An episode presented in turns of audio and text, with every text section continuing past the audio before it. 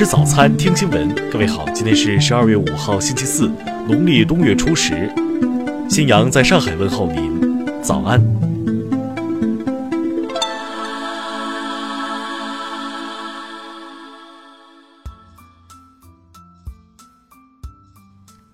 首先来关注头条消息。近日有媒体披露。新上任未满一个月的香港警务处处长邓炳强，本周五将赴北京拜访公安部以及国务院港澳办，与国务委员、公安部部长赵克志和港澳办主任张晓明会面。这对于加强未来的沟通合作意义重大。有港媒称，香港警队一哥上任初期前往北京拜会有关部门系警队惯例。邓炳祥前两任的访京时间表佐证了这一观点。通过梳理发现。香港警务处原处长卢伟聪，二零一五年五月四号获国务院任命，当年五月十七号启程赴京拜访。香港警务处原处长曾伟雄，二零一一年一月六号获国务院任命，当年三月二十三号启程赴京拜访。此外，邓炳强赴北京一行还包括新任警务处副处长肖泽怡等。这将是香港警队二把手肖泽怡时隔一周再次到访内地。此前的十一月二十九号，肖泽怡曾出席了珠海市公安局在港珠澳大桥珠海公路口岸举行的大练兵成果汇报暨反恐应急处突演练。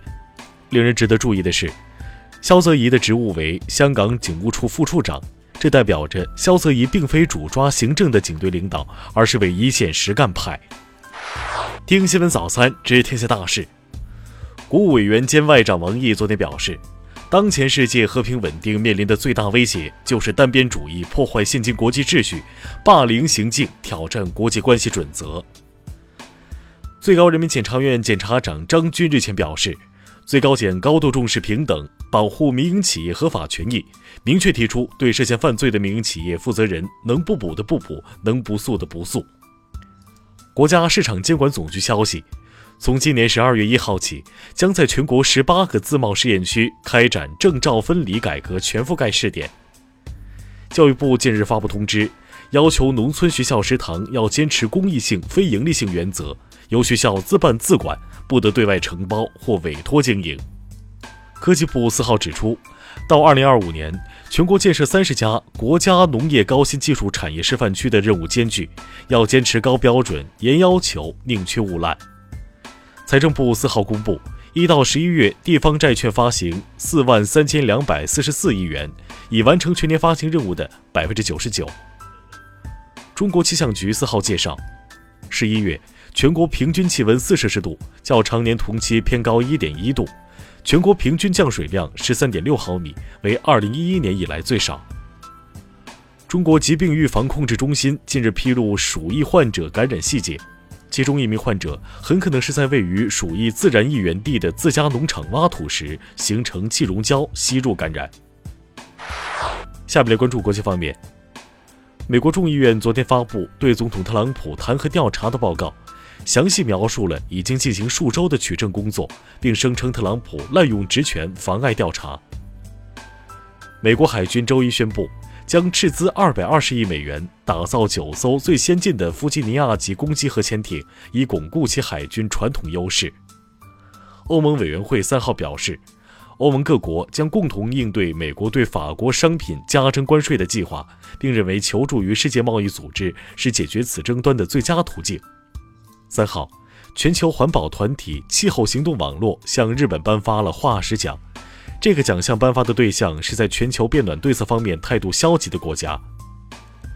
四号，马来西亚政府为主办2020年亚太经合组织会议举行启动仪式。本次会议以“充分利用人力潜力，迈向共同繁荣的未来”为主题。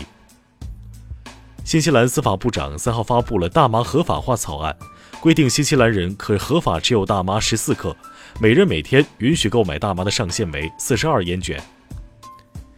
据朝中社四号报道，朝鲜劳动党第七届中央委员会第五次全体会议将于十二月下旬召开。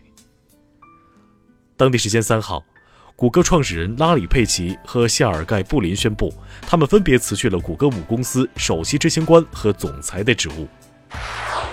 下面来关注社会民生。河南郸城县一乡镇干部涉顶替退伍军人档案工作二十三年。当地官方昨天回应称，将一查到底，无论牵扯到谁，绝不姑息。浙江省人民检察院近日发布文件，进一步细化完善未成年人犯罪记录封存制度，旨在帮助曾经犯罪的未成年人更好地回归社会。